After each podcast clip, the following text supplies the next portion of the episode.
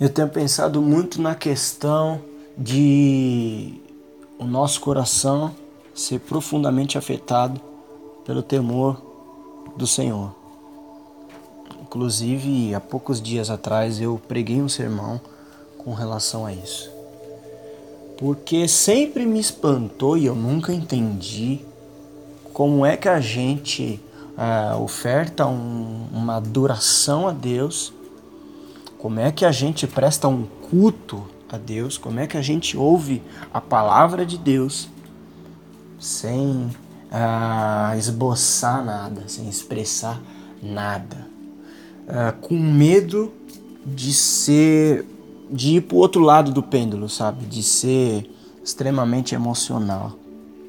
E aí parece que Deus condena as nossas emoções. Diante dele, a gente não pode expressar emoção nenhuma. A gente tem que ser totalmente cético, porque isso é, é sinônimo de reverência e temor a Deus. Eu tenho que ser um cara sério.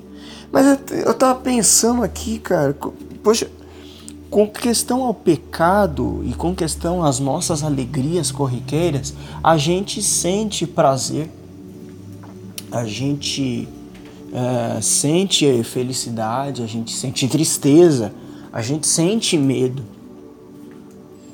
E mas na presença de Deus não, a gente, a gente não pode sentir alegria, a gente não pode é, chorar o nosso pecado ou é, chorar de alegria, de emoção, de gratidão por ser salvo, ou alegria de ser salvo, e aí na minha canção eu expresso essa alegria porque ele me salvou, mas num parabéns para você de alguém que eu gosto muito. Eu, eu canto sorrindo, eu canto batendo palma. Afinal, felicidades ao meu amigo, ao meu irmão. Percebe como é contraditório? A gente é, é, é, é sorrateiro, assim, é bem sutil, a gente não percebe. O nosso coração ele é substituído por um ceticismo disfarçado de temor ideal. E aí eu continuo insistindo, o nosso coração precisa ser profundamente afetado pelo temor do Senhor. E isso assim eu percebo muito é, no manual de adoração bíblico que nós temos, que é o livro dos Salmos. Eu acho interessante o livro de Salmos no sentido de que ele, ele é um conjunto de salmos, de cânticos, de poesias, de hinos, né? E, e então a gente não tem a partitura dessas canções, desses dessas poesias, desses poemas, desses salmos. A gente não tem a partitura, a cifra, não sabemos como era de fato essas melodias cantadas. Sabemos sabemos que era cantado, não sabemos com, com qual melodia, com qual harmonia era cantado. Então, o primeiro ponto é esse, a gente não sabe qual que era ali a, a melodia e a harmonia é, ideal é, do contexto bíblico. Então já quebra um pouco o nosso paradigma de predileção com ritmo musical. Porque o ritmo tal é de Deus, o ritmo tal não é de Deus, e, enfim, né? Isso biblicamente não existe.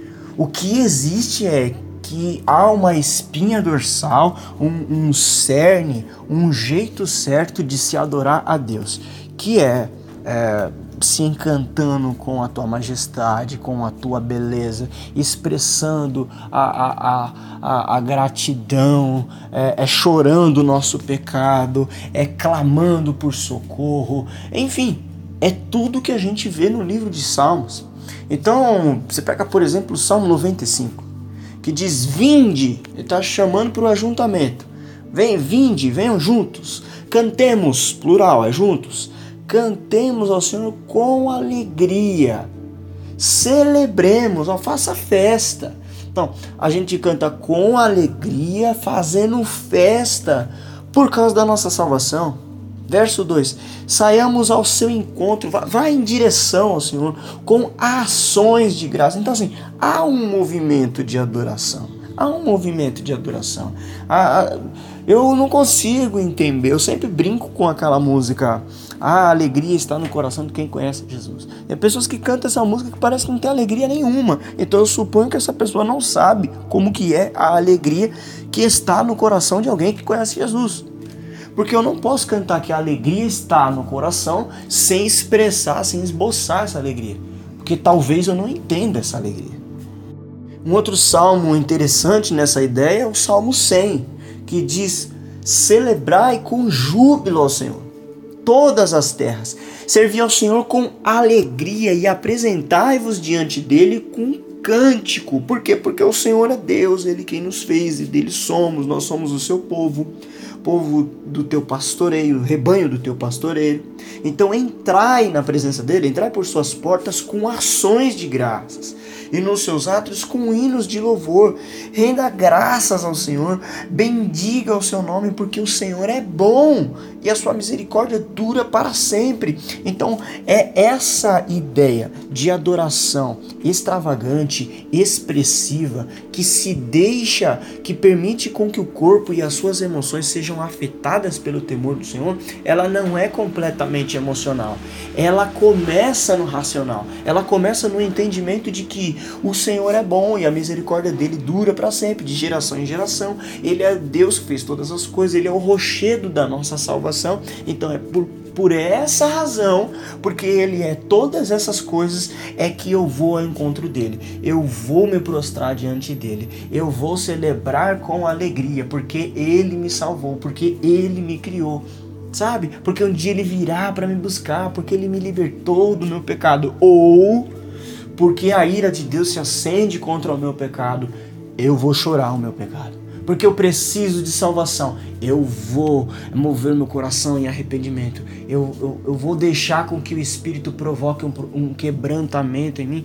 Sabe? Mas a gente precisa, precisa ter essa sensibilidade de, de permitir que o, que o Espírito de Deus no, nos conduza a ter um coração e um corpo que se expressa diante de Deus. Porque aí a nossa adoração ela não é completa.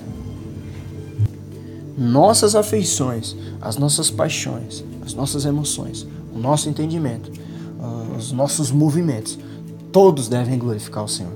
O resumo da, da, do padrão de vida religioso que agrada a Deus é amar o Senhor teu Deus de toda a tua alma, de toda a tua força, com todo o teu entendimento, de todo o teu coração. É, é completo, é completo, sabe? Eu não posso ofertar é, partes ali.